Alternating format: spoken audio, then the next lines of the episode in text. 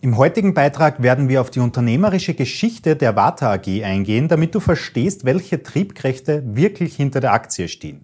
Denn ein Investment in einen x-beliebigen Titel einzugehen, ohne zu wissen, was das Unternehmen hinter der Aktie wirklich zu bieten hat, kann oft schwerwiegende Konsequenzen mit sich ziehen.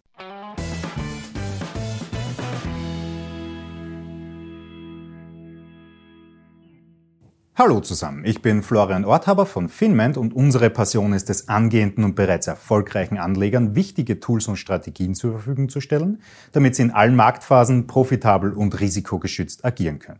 Die heutzutage bekannte Vata AG geht auf die Gründung der Akkumulatorenfabrik Tudorschen Systems Büsche und Müller OHG durch Adolf Müller im Jahre 1887 zurück. Damals war das unternehmerische Ziel, ortsfeste Bleiakkumulatoren zu fertigen, um elektrische Energie ohne bestehende Verbindung zum Stromnetz zur Verfügung zu stellen.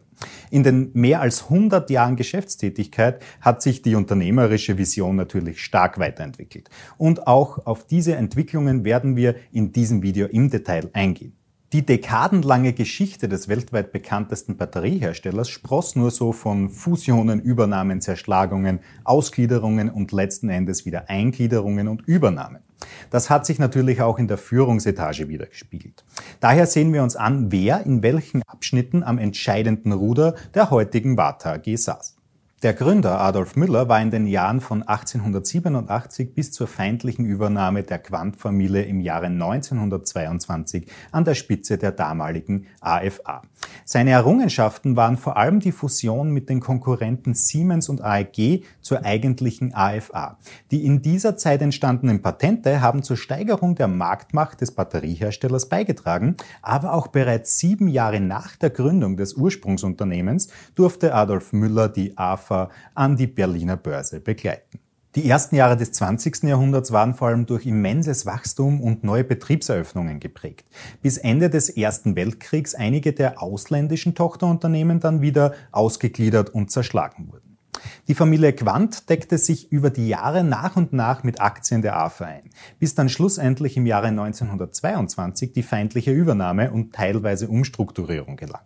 Ab diesem Zeitpunkt war der industrielle Günther Quandt am Ruder der AFA.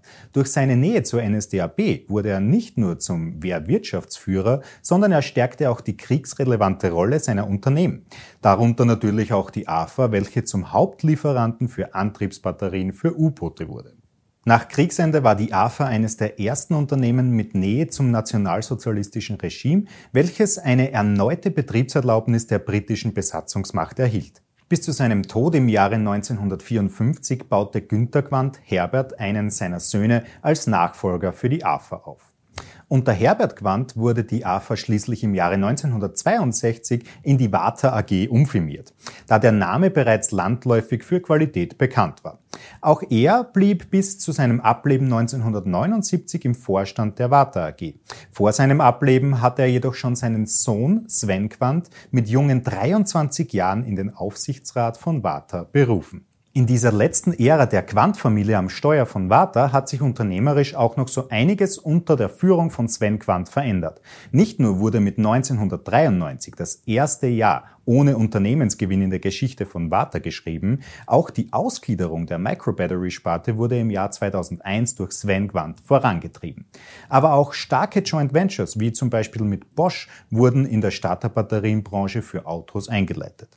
Nach dieser vorerst letzten Umstrukturierung Anfang des Jahrtausends wurde die Vata AG schließlich im Jahre 2002 von der Familie Quandt in drei gleiche Teile zerschlagen und verkauft. Die Autobatteriesparte mit mehr als 80 Prozent der damaligen Gesamtumsätze wurde vom Kooperationspartner Johnson Controls aufgekauft. Und die Sparte der Geschäfte mit Haushaltsbatterien ging durch eine Mehrheitsbeteiligung an Rayovac. Letzten Endes verblieb nur noch die Sparte der Microbatteries in der Vata AG und eine neue Ära begann. Denn im Jahre 2007 trat ein neuer Interessent auf das Spielfeld, nämlich Michael Theuner und sein Industriekonglomerat Montana Tech Components. Diese kauften die verbleibenden Microbattery-Sparte von Vata auf und gliederten sie im Schweizer Industriekonglomerat ein. Nach und nach gelangen immer mehr Teile der ursprünglichen Vata AG in die Hände von Theuner. Nach der Übernahme von Vata Storage im Jahr 2009 waren bereits wieder zwei der drei Teile vereint und ein Joint Venture mit Volkswagen in Verbindung mit Elektroautobatterien wurde gegründet. Im Jahr 2017 gab es einen erneuten Börsengang der Warta AG mit zwei der drei ursprünglichen Teile und schlussendlich stieß auch im Jahr 2020 ein Teil der verbleibenden Consumer Batteries zu Warta zurück. An diesem Beispiel kannst du außerordentlich gut erkennen, welchen Wandel langjährige Unternehmen unter den verschiedenen Führungen und deren Zielen durchgemacht haben. Doch was macht das aktuelle Geschäftsmodell von Warta eigentlich wieder so interessant für Anleger? Dieser Frage widmen wir uns jetzt. Einerseits ist hier die Sparte der Microbatteries zu sehen. Denn nicht nur hat Warta 50 Prozent des weltweiten Umsatzes an Hörgerätebatterien in seinen Händen, was natürlich durch den demografischen Wandel in Zukunft gestützt wird, sondern auch die in letzter Zeit immer wichtiger werdenden Kleinstbatterien in Wearables und Bluetooth-Kopfhörern freuen sich an einem hohen Absatz bei großen Abnehmern wie zum Beispiel Apple oder Samsung.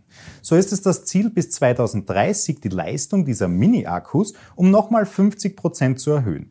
Aktuell ist eine Leistungssteigerung um knapp 30 Prozent bereits realisiert worden. Die Sparte der Haushaltsbatterien und der Absatzmarkt in Europa und des weltweiten Markenrechts sorgen für einen stabilen Backbone in den Bilanzen von Warta. Als wohl zukunftsträchtigste Sparte wird die aktuell noch in der Forschung stehende Elektroauto-Batterie-Division gesehen. Denn Warta konnte sich mit Kooperationspartnern wie BASF, BMW, Opel und Volkswagen Förderungen in Höhe von 1,5 Milliarden Euro für die Batteriezellforschung sichern.